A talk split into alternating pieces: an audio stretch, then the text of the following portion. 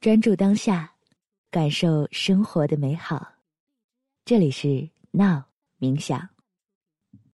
大家好，欢迎收听今天的畅谈，我是 Joyce。大家好，我是 Cico。好，今天呢，我们的话题是学英语。嗯，你看咱们中国人学英语的这个热情哈，真的是非常非常的高涨。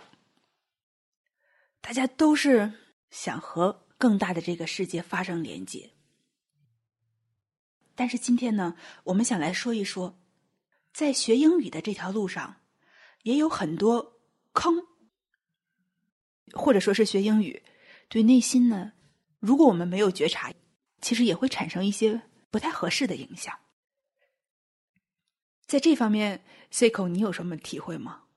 英文语言是一个自我元素非常强的语言。回想过去那么多年在学习和使用英语的时候，发现英语中那些自我元素其实对自己影响非常非常大，而且那些因素也是后来一直在觉察、去体会、去抛出的东西。然而，你看，在中国，大部分学习英语的朋友，其实都是为了个人利益考虑，而恰好英语中这种自我元素跟学习英语的动机完美结合。你看，它迸发出那么强的一种学习的动力，但有多少人去觉察到这种背后的问题呢？有多少人能够去体会到背后我们内心的状态跟这个关系呢？就是你说英语里有很强的自我元素，比如说是什么那样的自我元素？你看，英语中这个 “I” 我是使用的最常用的一个代词，而且英文中这个 “I” 是大写的，对，大写的 “I”，一切都是围绕着这个 “I” 来进行的。你看，我想要，我将要，我应该。哎，这里关于这个爱，想补充一个小例子，也和最近这新闻有关。最近你看，这个美国在大选嘛，两个总统候选人辩论，然后他那个主持人在主持的时候，我留意到他就说这样一句话嘛，他对两个候选人他说：“I want you to speak directly。”那个他这个主持人哈，他就说：“我想要你们两个很直接的回答这个问题。”也是很强的一个自我元素，而且对于大部分的中文朋友学习英语的时候，所接触到那些英文材料，也充满了各种的自我元素。我们很少有机会去能找到一种真正干净的英文来学习英文，就没有那些那么多丑陋自我元素的文章，那些阅读材料，那些英文的。文本，我们所能够接触到的那些材料，都充满了各种的自我，包括所谓那些《纽约时报》呀、《经济学人》啊，多了去了。你看，很多人在学习英文的过程中，还会对西方文化充满了崇拜，也恰好是因为这些自我元素被唤起之后，能够跟西方的那那些自我的一些元素产生共鸣，结果对西方。的文化更加的崇拜，这些东西非常非常的细微，非常非常的隐晦。当一个人能觉察到自我之后，再去读这些英文材料，也就比较容易能够发现这里的自我的元素了。没错，因为我们大部分人生活在这个世界上，并没有去觉察自我，但每天却在经受着由自我所带来各种的精神冲突和挑战。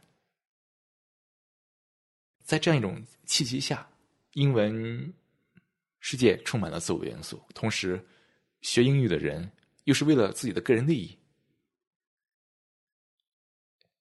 这两股力量抹在一起，那真是能量无限。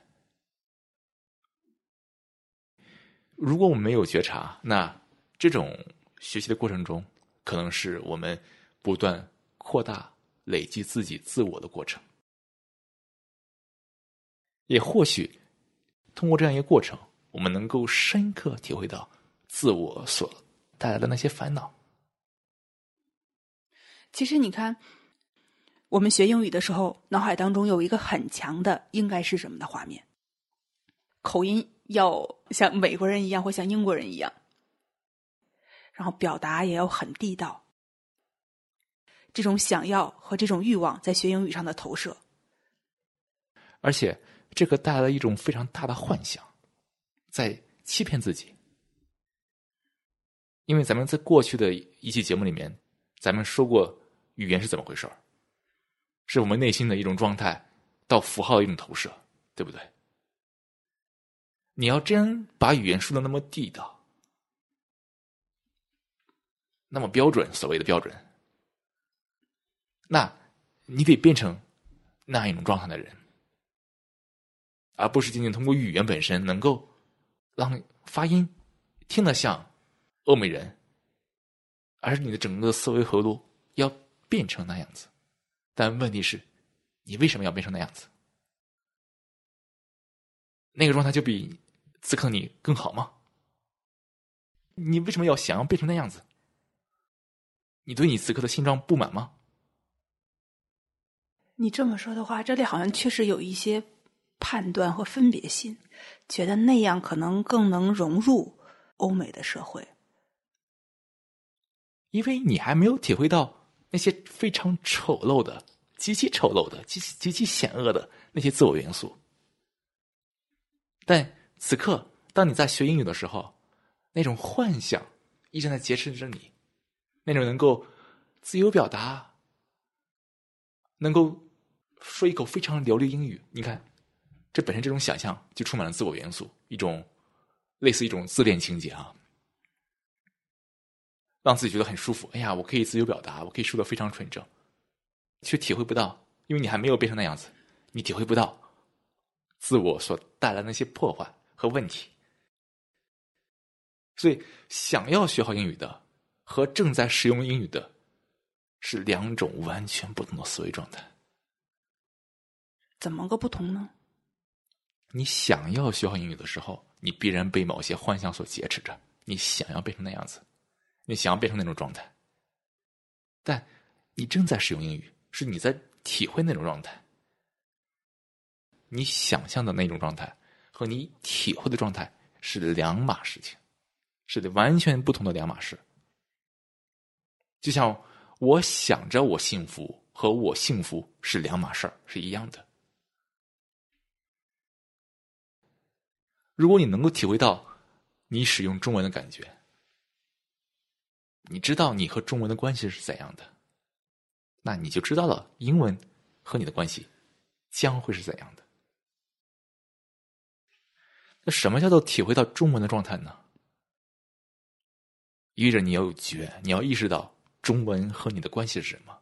你看，对于我们中的大多数人来说啊，我们把中文。